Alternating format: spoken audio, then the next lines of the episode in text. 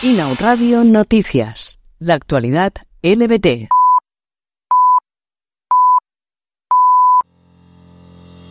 España apoya la denuncia de la Unión Europea a Hungría por su reciente legislación anti-LGTBI. Formará parte del recurso planteado por la Comisión Europea contra la Ley de 2021 que prohíbe hablar sobre la orientación sexual en escuelas y medios de comunicación.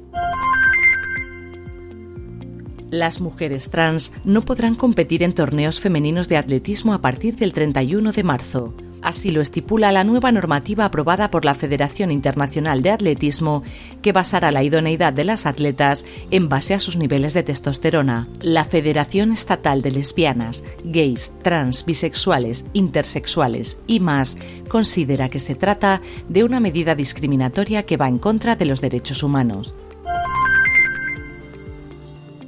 Uganda aprueba un proyecto de ley que permitirá penar la pertenencia al colectivo LGBT con hasta 10 años de cárcel.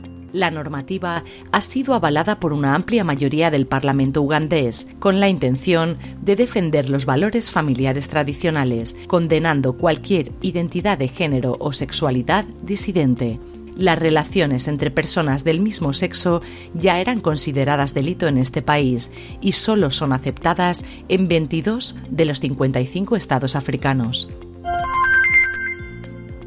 Ada Colau acusa a Carmen Calvo de comprar la agenda de la extrema derecha en temas referidos al colectivo LGTBI Así lo ha manifestado la alcaldesa de Barcelona en el encuentro Feminismos Compartidos, celebrado el pasado sábado en la capital, señalando que la despolitización del colectivo lo hace aún más vulnerable, señalándolo desde una posición de poder. La presidenta de la Comisión de Igualdad del Congreso había comparado al colectivo LGTBI en las últimas semanas con conductores de tractores o los que pintan fachadas.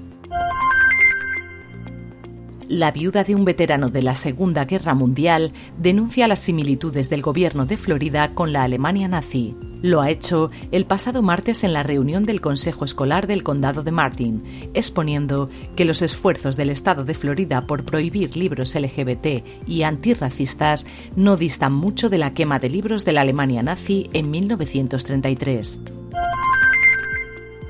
Showtime cancela The L World Generation Q después de tres temporadas emitidas.